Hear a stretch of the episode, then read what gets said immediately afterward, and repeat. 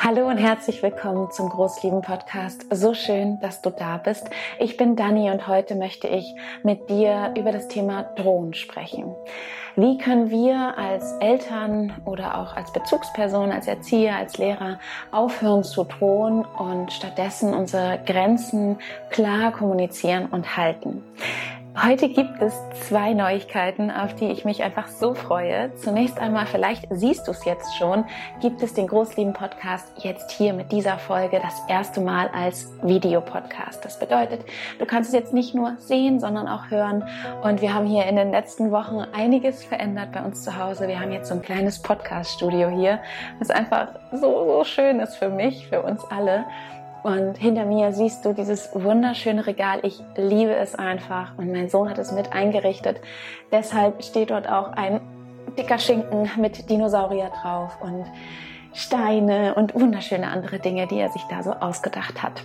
Kommen wir jetzt aber zurück zu dieser neuen Folge hier. Die zweite Neuigkeit ist nämlich, dass ich jedes Jahr ein PDF erstelle, einen Leitfaden, einen ein Leitfaden zu einem bestimmten Thema. Und äh, dieses Mal ist es das Thema Drohnen. Wie mit dem Drohnen aufhören und trotzdem deine Grenze setzen. Und genau, du kannst dir dieses PDF einfach downloaden. Das sind 20 Seiten mit ja sehr vielen Impulsen zu diesem Thema, aber auch besonders mit drei Fallbeispielen aus unserem Alltag, aus unserem Familienalltag, wo ich mit dir Schritt für Schritt ähm, darauf eingehe, was du tun kannst. Ja, wenn dein Kind zum Beispiel, das erste Beispiel ist, glaube ich, der Wasserschlauch, habe ich es genannt. Das bedeutet also, Dein Kind spritzt mit dem Wasserschlauch und es hört damit nicht auf. Was kannst du tun, wenn du nicht sagen möchtest, wenn du damit nicht aufhörst, geht's rein oder dann lese ich dir keine gute Nachtgeschichte mehr vor, etc. Von daher hol dir so, so gerne den Leitfaden hier. Ich ähm, saß da ein paar Stunden dran und habe mir ähm, ja meine ganze Liebe da reingepackt und es würde mich so freuen, wenn dich das einfach in deinem Alltag bereichert und dir vielleicht auch mehr Sicherheit in dem Ganzen gibt, in dem ganzen Thema. Denn wenn wir drohen, sind wir ja häufig auch einfach nur hilflos und wissen nicht weiter. Von daher jetzt ganz, ganz viel Freude bei dieser Folge und es ist so schön, dass du hier bist beim Großlieben und diese Bereitschaft zeigst, dir und deinen Kindern in Verbindung begegnen zu wollen. Ganz, ganz viel Freude bei dieser neuen Folge jetzt. Deshalb lasst uns einfach starten und zwar möchte ich starten mit einem Beispiel, das ich jetzt gerade aus meinem eigenen Mama-Alltag ähm, mitnehme und dir berichten kann, was gerade gestern stattgefunden hat. Also ganz brandaktuell war ich gestern mit meinem Kind einkaufen. Es war schon ein bisschen später, weil wir sind gerade aus Korsika, aus unserem Urlaub zurückgekommen.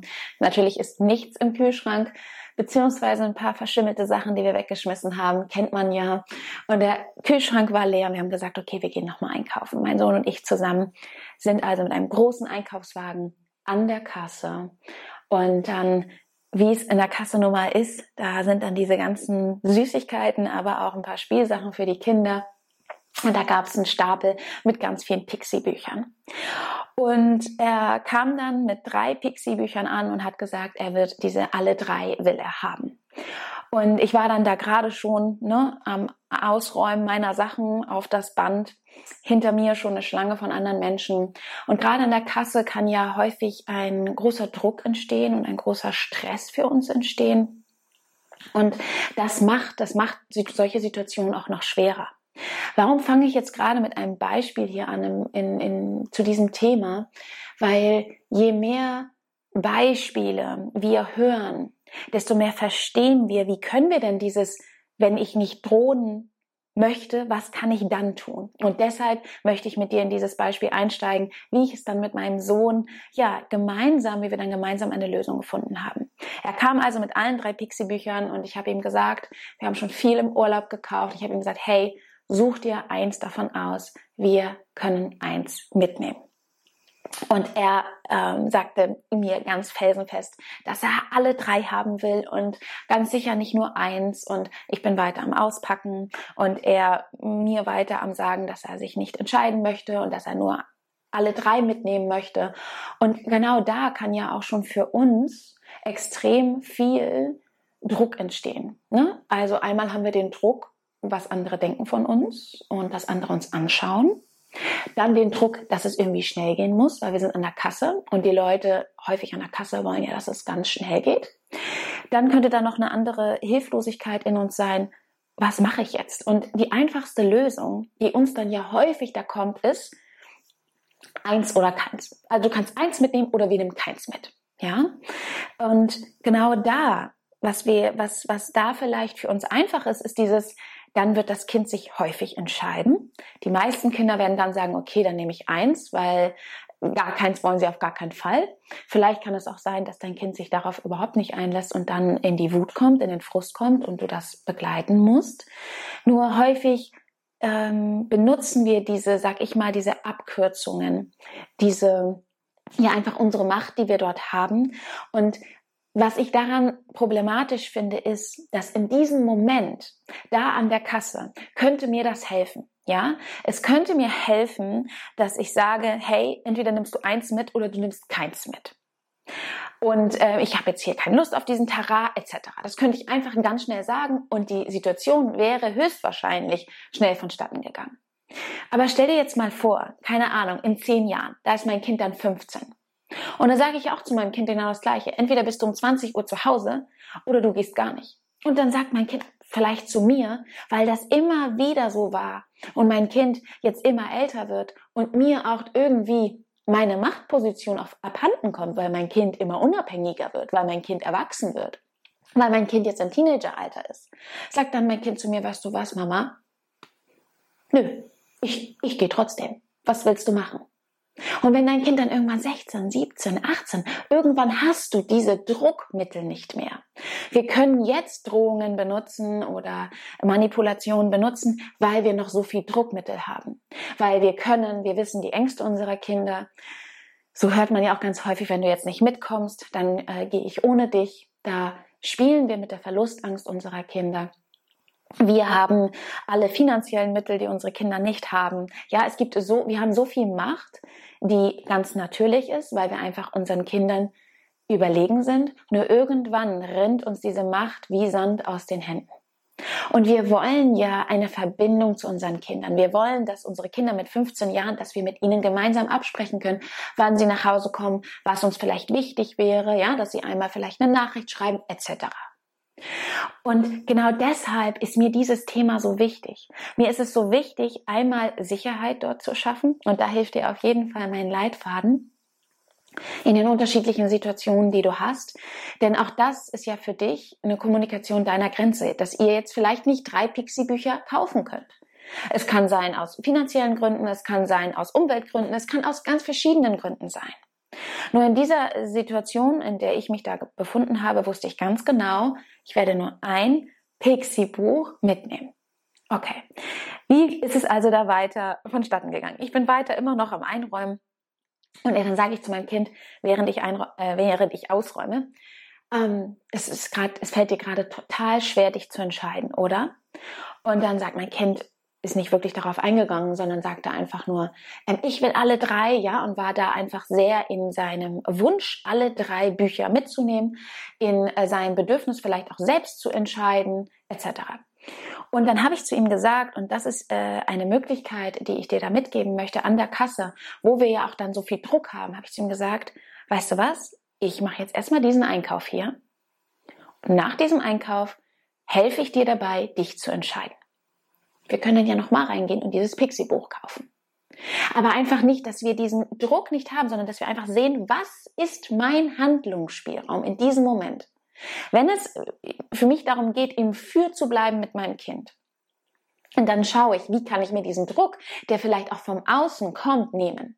Indem ich ihm sage, ich mache jetzt erstmal diesen Einkauf hier und dann helfe ich dir dabei, dich zu entscheiden. Weil ich hatte in diesem Moment sozusagen nicht diese Chance, der Kassiererin zu sagen, hey du, ich brauche jetzt hier noch eine halbe Stunde mit meinem Kind oder fünf Minuten oder wie auch immer. Oder den Leuten, die hinter mir standen. So, was macht er? Er nimmt alle drei Pixie-Bücher und ähm, ich war immer noch im Aufladen. Wir hatten wirklich viel im, im, im Einkaufswagen. Und er gibt äh, dem der Kassiererin alle drei Bücher so ganz nah, so dass sie es gleich abscannen kann ich, ich bin ganz schnell gewesen, habe gesagt, hey, stopp, habe die Pixie-Bücher wieder genommen. Und natürlich werden wir da vielleicht oder wirst du dort vielleicht konfrontiert. Ja, konfrontiert mit deinem Unbehagen anderen gegenüber, was die jetzt denken, wegen dem Augenrollen von dem älteren Mann hinter dir etc. Und da dürfen wir hinsehen, daran dürfen wir arbeiten. Das ist ein, ein, ein, eine Wunde in uns, dass wir da sehr stark dann im Außen sind und nicht bei uns und bei unseren Kindern. Und ich kann mir vorstellen, dass das für viele sehr schwer ist. Ich möchte dennoch dir, dir zeigen, was, was möglich ist, wenn wir bei uns bleiben, wenn wir bei uns und unseren Kindern bleiben. Habe ich das wieder genommen und habe ihm gesagt, hey, ich werde das gleich mit dir machen. Ich habe weiter kassiert und ähm, habe ihm sozusagen diesen Raum gelassen. Also mein Kind hat wieder gespürt, Mama ist für mich, ja. Mama setzt mich jetzt hier nicht unter Druck, dass ich jetzt genau eins entscheiden muss, dass sie mich jetzt äh, irgendwie droht, ja, wenn du dich jetzt nicht entscheidest, dann kriegst du gar keins zum Beispiel, das wäre eine Drohung, sondern ich habe uns Zeit gelassen, indem ich gesagt habe, okay, ich mache es danach mit dir, wenn ich hiermit fertig bin. Und dann und das hätte auch ein anderes Ende geben können, ja, dass mein Tod komplett in Wut gegangen wäre, komplett in Frust gegangen wäre. Und dann meinte mein Kind, aber ich war weiter am Einkassieren, ich bin bei meiner Grenze geblieben, wir werden nur eins holen. Ich habe die drei Bücher wieder vom Band genommen. Ich habe ihm gesagt, ich helfe ihm. Ich bin im Für geblieben mit ihm. Und dann hat er gesagt, ich entscheide mich jetzt für eins. Und da hat er sich für eins entschieden. Wir sind mit einem Buch raus. So. Das war das Beispiel, was ich mit dir teilen möchte. Es gibt noch drei weitere Fallbeispiele, wie erwähnt, ähm, hier in dem Leitfaden. Was bei dem ganzen Thema eine Schwierigkeit ist, ist, dass wir häufig, wenn wir in Not kommen, anfangen zu drohen und anfangen nicht mehr im Team zu sein zu unserem Kind, sondern irgendetwas zu benutzen, wo wir einfach wissen, damit haben wir ein Druckmittel in der Hand. Und unsere Kinder können dann kein Vertrauen mehr dann in diesen Situationen, wenn die ganz, ganz, ganz häufig da waren, in uns haben. Das Vertrauen, dass Mama im Für mit mir ist. Das Vertrauen, dass Mama mich sieht und dennoch die Grenze hält. Und dieses Vertrauen muss dann erstmal aufgebaut werden. Das bedeutet, wenn du jetzt anfangen möchtest, mit deinen Kindern mehr im Für zu sein, zu versuchen, zu bemerken, okay, ich möchte mich reflektieren, ich möchte schauen, wann ich drohe, ich möchte dafür Handlungsspielraum für mich gewinnen, so dass ich das verändern kann. Ja, wenn du da einfach ähm, in so einem Veränderungsprozess steckst und das jetzt schon ein paar Wochen so machst, erwarte dann nicht, dass dein Kind einen Schritt gleich auf dich zugeht. Dein Kind braucht erstmal dieses Vertrauen, ach, Mama ist im Für mit mir. Mama ist im Für mit mir und wir finden gemeinsam eine Lösung. Und das Vertrauen kann erst mit der Zeit entstehen.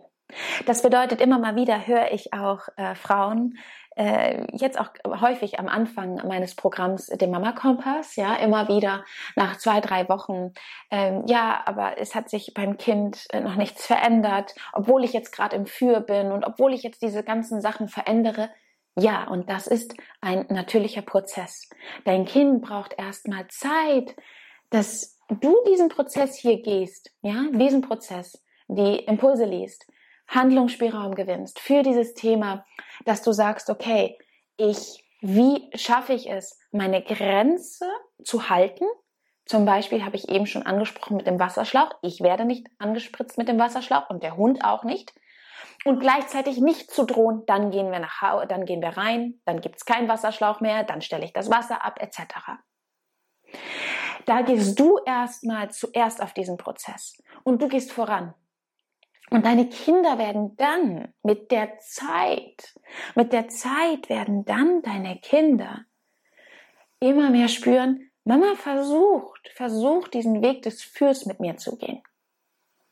Ja, und das ist natürlich jetzt nicht etwas komplett Bewusstes bei Kindern, sondern eher so ein Gespür dafür, eher so ein Gefühl dafür. Und sie werden mehr mit dir in Kooperation sein. Unsere Kinder können dann mit uns kooperieren, wenn wir mit ihnen verbunden sind, wenn wir im Für mit ihnen sind. Unsere Kinder können auch mit uns kooperieren, wenn wir mit Angst arbeiten, klar. Nur irgendwann mit 15, 16, 17, 18 sagen sie zu dir, hey, den hier, Mittelfinger, nö, mache ich nicht mehr. Und das ist ja sozusagen unser, unser, unser Wunsch, unser Herzenswunsch, unsere Vision für uns und unsere Kinder, für die Beziehung, die wir führen, ist ja eine Beziehung im Miteinander.